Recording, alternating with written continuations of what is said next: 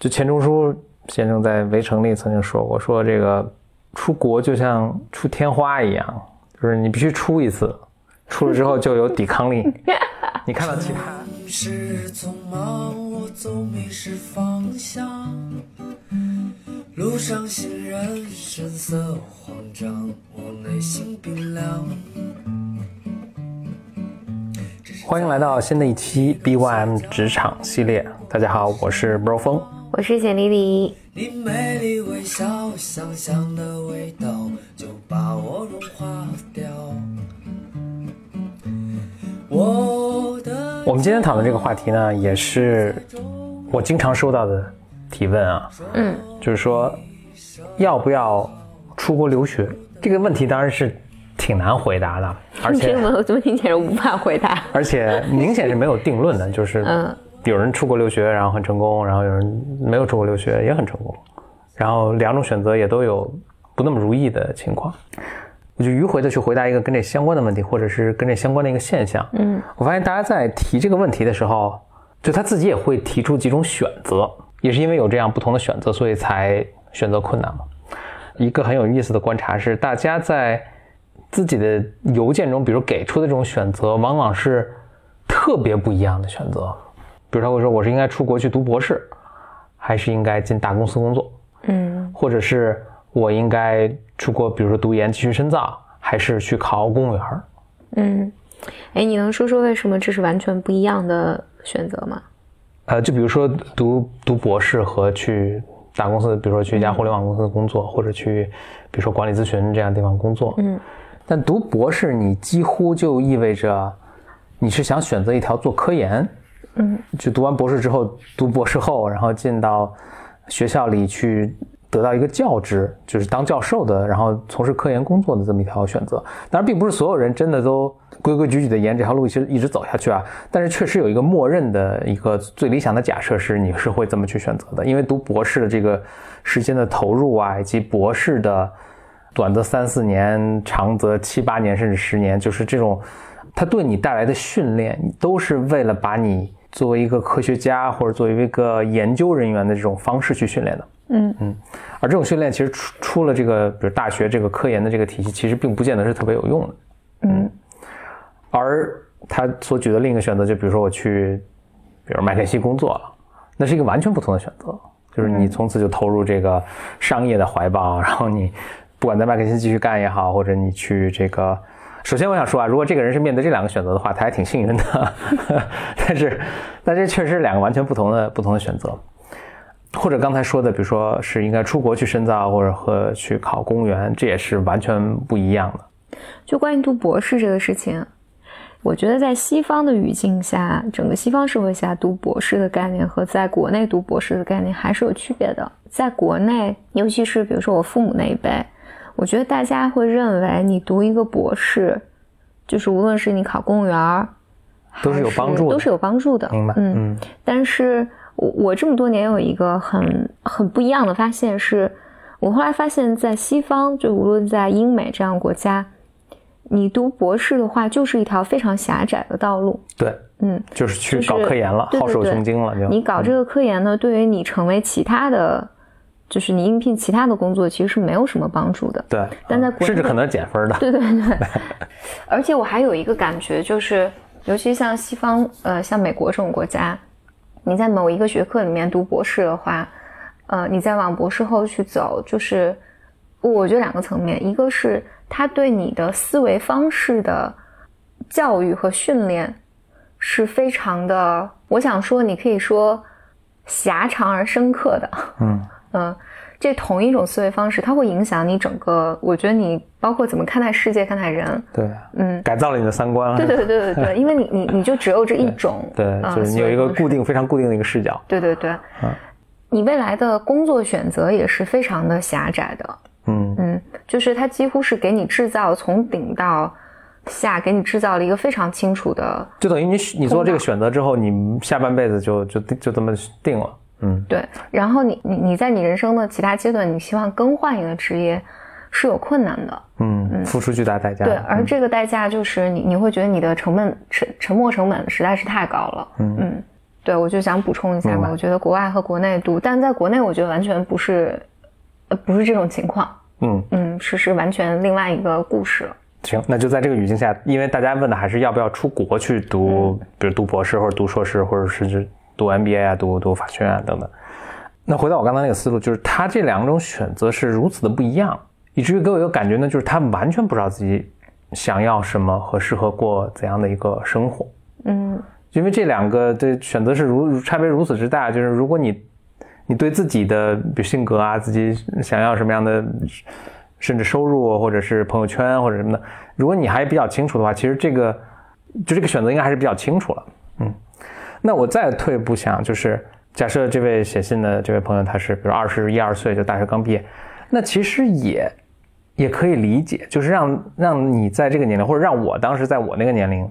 就很清楚自己想要什么，就是一件很困难的一个事情。就你的社会经验其实是不够的，而且学校这个环境可能也并没有给你一个提供特别好的，让你更清楚的认识到这个不同的选择后面的意义是什么。嗯，回答他这个问题就是其实是特别困难。就如果能要回答你这个问题，其实必须对你有所理解。就是我来回答也好，你自己想要去回答也好，你的父母帮你去解答这个问题也好，师长帮你解答问题也好，那都需要对你有一定理解。但可能。一是以前就没有机会去试一试，说你在什么样的什么样的环境下是能够，嗯，活得更更舒坦。比如说，另外呢，你二十一二岁，其实你也有很多变数，你会变成什么样的人？三四年之后，你再会变成一个什么样的人？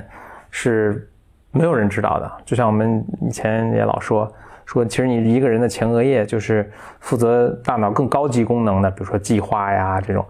呃，战略性的思维啊，等等，这种更高级功能的这个大脑的部分，其实都还没有发育好，在二十一二岁的时候，要到二十五六岁的时候才发育好，所以可想而知，你在这未来这几年，其实是会有产生巨大的变化的。所以你是说你没有答案？所以这就是没有答案的。这个或者我觉得强迫年轻人在这个时候去做一个选择，可能确实不是特别公平。但是呢，你要再退回一步来说。那没有办法，社会现在就是强迫你在这个时候去做这个选择。我们甚至可以说更早一点，其实你在早年的什么文理分班啊什么，你更早的时候就就已经做过好好多轮这样的选择了。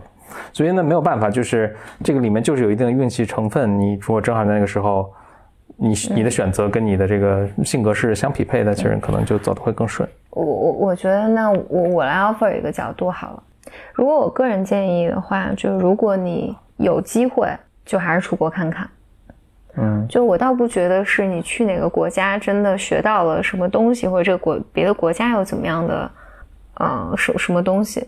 但我觉得是，我我觉得真的重要的有一点是，你有一段人生经历，而这段人生经历里面，你是独自一个人去面对一个陌生的社会环境，然后在这个社会环境下，你可能学习到很多。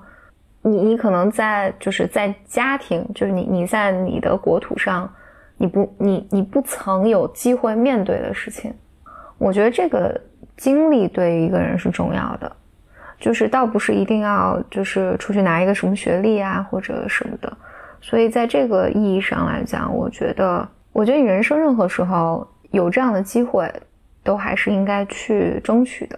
就简历你刚才说这个，当然我是很同意了。但我还想从一个还是你可以说更功利的一个角度去去说这个事儿，因为就是大家出国嘛，这个你可以认为它是一个投资。一种投资是说，哎，我这个人人格、我的视野啊等等是是有有所不同。还有一种投资呢，就是大家其实也寄希望于说，哎，这个能帮我找到一个更好的一个工作。我觉得这是一个特别实际的一个需求。我现在确实有一个明显的感觉，就是留学生他的这个留学的这个文凭和留学这个经历在。中国的职场其实现在应该是没有什么竞争力了，甚至是可能有劣势。嗯，而且留学也是给你，为什么刚才说就给你说到给你放一个比较窄的一个道路，就是我其实觉得留学回来也是给你放到一个相对窄的一个求职的方向上了。我觉得比较适合的就是比如说互联网公司啊，或者这种大的 M M N C，就是 multinational company，就是这种跨国企业啊等等，就是。其实你的，我觉得就是像你刚才说的，他对对你的思维方式啊，对你的做事方式啊，对你沟通方式等等是有影响的。你在同样就是有同样背景或者一个更接受这样的沟通或者行做事方式的一个环境中，你会更自然，或者你的这个才能更容易被发挥。我觉得，嗯。对，所以还是回到那个点，就是我觉得你你如果出国之后，你可能要意识到，就是你回后面会，就他对你接下来求职啊、职业发展的每一步，其实都是有影响的。还是就是说你在二十一二岁的时候，可能还挺难把这个事情想清楚的。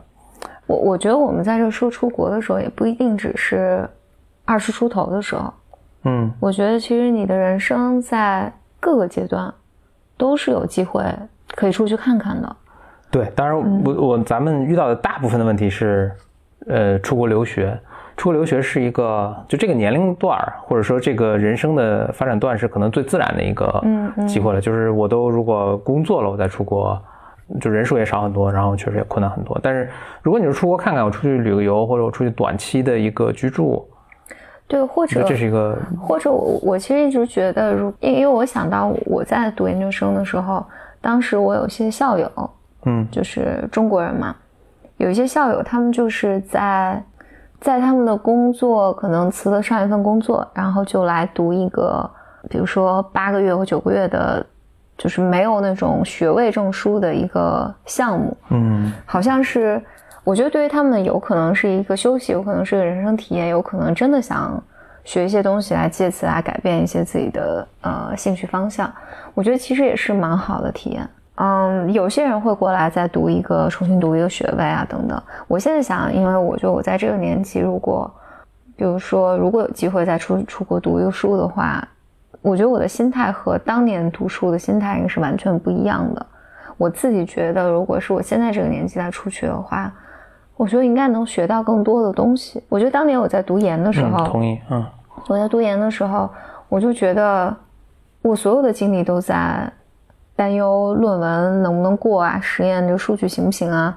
然后能不能拿着毕业证啊？你你没有你没有花任何其他的时间和精力，就是你觉得自己没有这个没有那个能力了，去去理解，比如当地的文化啊，去参加当地的很多好玩的东西啊，结识有趣的人啊，我觉得这些都是还挺可惜的，是在我那个年纪其实是没有能力做到的。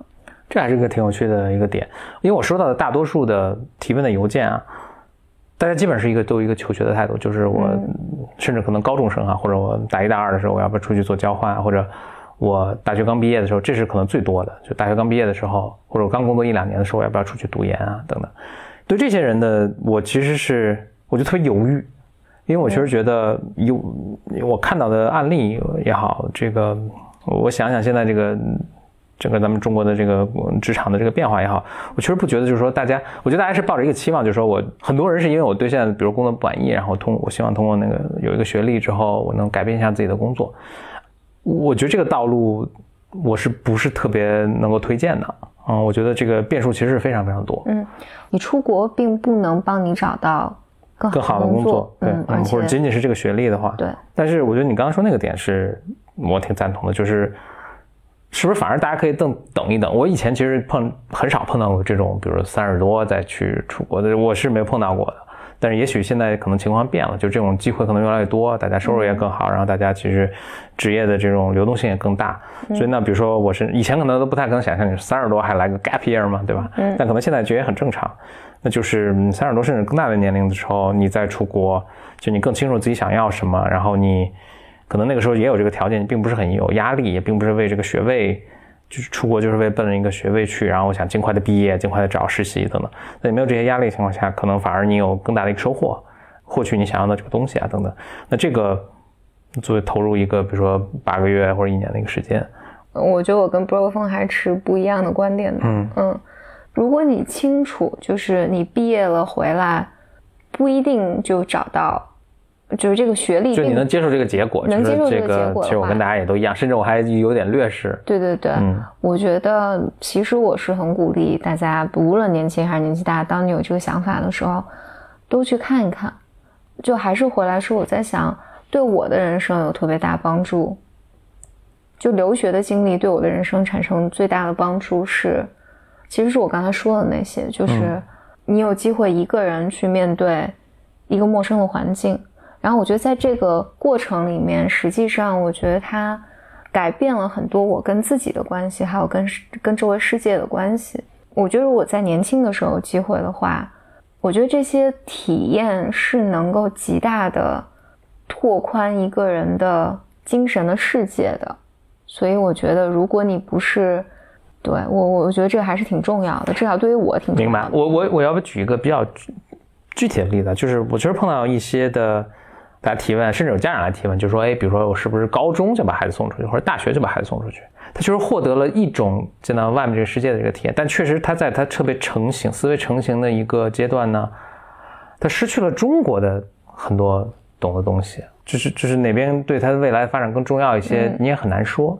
我之所以在推荐，就是更年龄更小，比如说咱们都说大大学的时候吧，或者甚至更少，就是那比如高中毕业的时候出国，这这个我是特别谨慎的，是因为那包括我也碰到过，就非常国际化的公司的这个负责招聘的这个呃人啦，然后就跟他们聊，就大家他们大家会有一个反馈说，其实以前因为非常国际化的公司。大家也非常欢迎国国外比较好学校毕业的这种学生回来工作，但是他们，哎，发试了试了几轮之后，发现就其实不太好，啊，就是他对确实对中国的这个，呃，做事情的方，因为他毕竟这个公司虽然在国际化，他毕竟是在中中国的一个商业的环境里面去去工作，所以给我一个谨慎，就是我觉得如果，就是比如说在国外的大学学习过之后回来，在这么国际化的公司，其实都。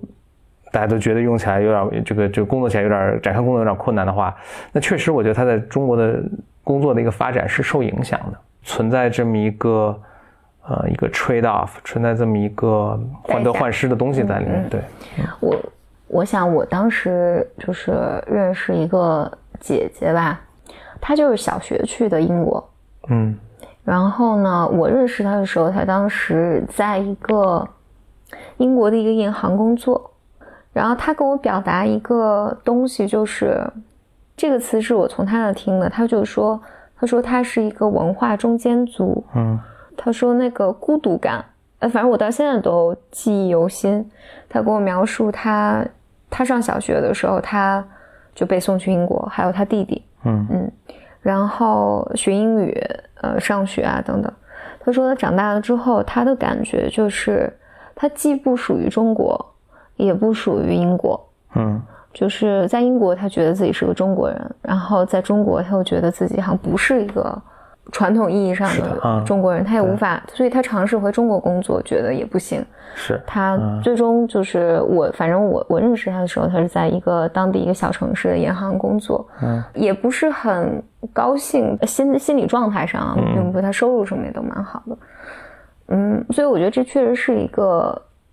确实是一个问题，你说的，所以也许啊，也许就是当你的就一一种呢，就是你你打算就是你打算移民了，这是一个，然后所以那你就从从小你那就越早越好，你你去哪个文化，你你打算去哪个文化？但听起来这个姐姐是小学就去，可能都我都掰不过来，那这个就这可能就很困难了。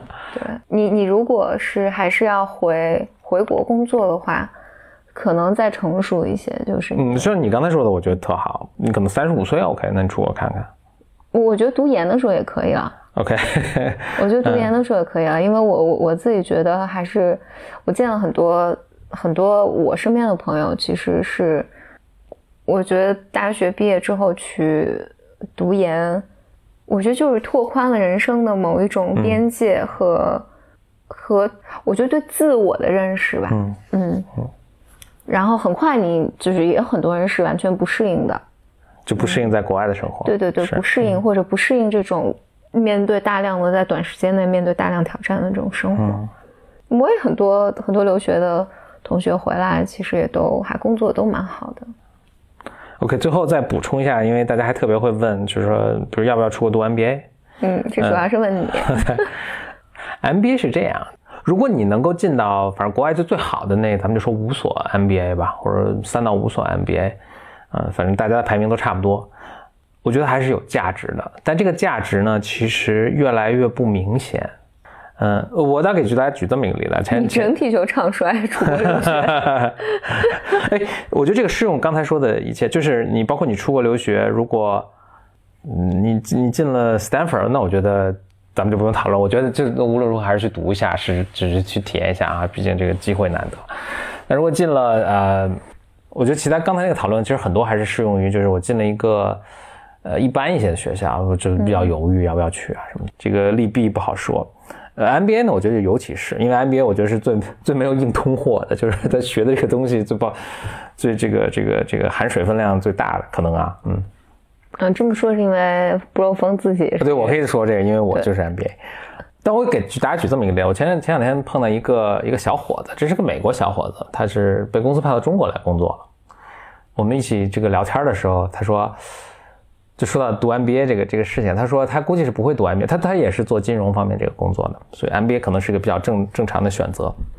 他说他是估计不会读 MBA 的，但他如果真读的话呢，他应该会在中国找一个 MBA 来读，因为他说我的工作都在中国，所以我我想建立的人脉关系啊，我都希望在中国建立，所以我会在中国找一个 MBA 来读。我觉得这个其实是一个非常。非常实用主义的一个考量，也是把这个话转送给大家。就是如果你能进到最好的那么两三所 MBA 的话，我觉得是可以考虑的。但是其实这个价值呢，可能也未必有你想的那么大。相反的，就如果你哎，那那那你能不能说说你在国国外啊？因为布洛峰是斯坦福的嘛，嗯，斯坦福 MBA 这已经是应该是世界上最好的商学院之一了。嗯嗯，你能说说收获吗？不是风想不出来，因为我之所以就是像沉沉沉寂了一下想，因为我想还是想说一说比较大的一个影响了。我稍微有点犹豫是，我我就会突然发现，其实你的收获都是特别特别个人的。这个我如果说了我这些收获，其实你去读，是去同样的学校读，你不见得有同样的收获啊。比如说我在那边去上他们设计学院的课，我觉得是一个很大的启发。嗯，我上了一门课叫 Touchy Feely，其实是。它更像一门心理课程，对它对我有很大启发。然后另外呢，它的这个创业的氛围对我的影响都是特别大。而这个我觉得是可能在别的地方也收获不到的。但甚至可能你比如说他换了一个人，就是换一个人去读这个，他可能收获另外的东西了。去一个特别好的学校、特别丰富的一个环境去读书，甚至不止学校，我觉得其实你充分应该考虑的是这个学校周围的环境，它的这个所在的城市啊，它所在的。呃，城市有什么样的公司啊，什么样的文化等等，都非非常重要。它就在于，就像一座宝山一样，就每个人去呢，他的需求不一样，他带回来的东西其实是不一样的。我我可以说说我，因为我在很多年里面，嗯，我就对于去，比如说去斯坦福读 MBA，或者去 Harvard 读个什么东西，都是还是带有幻想的。嗯，我在幻想这些东西的时候，我其实我觉得我对课程其实没有什么。没有幻想，没有幻想啊！当然，我学 MBA 嘛，这个课程就没有啥值得幻想了啊。然后，但是我对这种你和一群人在一个，就比如在硅谷这个环境下，嗯啊，上课带给我一种无限的希望的感觉。OK，就我不知道为什么，就这种带有无限希望的这个感觉，是我我觉得这个好像还是挺珍贵的。其实，其实话说，我觉得现在，我现在去想，因为可能我在我这个年纪，因为对于什么学历啊，是不是要拿一个证书啊，过眼云烟，可能就完全不在意了。所以，当我去想到二十多岁或三十出头，然后就是跟着一群应该都还是很优秀的人，而且不同文化背景的人，差不多是同龄人吧，大家一起度过两年的时光，我觉得还是很美好的。会让我有有有无限的想象。你说这个时候，我想到，也就可以拿这个做个结尾了。就钱钟书先生在《围城》里曾经说过，说这个出国就像出出天花一样，就是你必须出一次，出了之后就有抵抗力。你看到其他也同样出过国或者出过天花的人，就是你没有这种向往，可能 就你必须出一次，让体验过了啊。不管你觉得特别好，或者你觉得一般，那这个事情就在你生人生中发生过了，嗯，以后就有抵抗力了，见着也不会不会羡慕。OK，那就今天跟大家讨论了一下要不要出国这个话题，嗯，我们其实并没有一个一个定论了，甚至我觉得大家可以听出，我们其实，在不管我们的倾向如何，是带着极大的谨慎的，因为这个就是一个非常个人的、非常复对复杂、非常个人的一个一个话题。我们虽然。就是也有在国外读书，也有在国内读书，但是我们主要是我吧，我在国内读，也在国外读啊。你你只在国外读过，你没有什么发言权。OK，嗯，但希望我们给你提供了正方、反方的不同视角，能更有助于你去根据自己的情况做一个判断。好，那谢谢你的收听，那我们下次节目再见。嗯，下个周二九 m 职场系列下一期拜拜。拜。我的骄已不再重要说一声你好紧张不得了。你的脸上写满了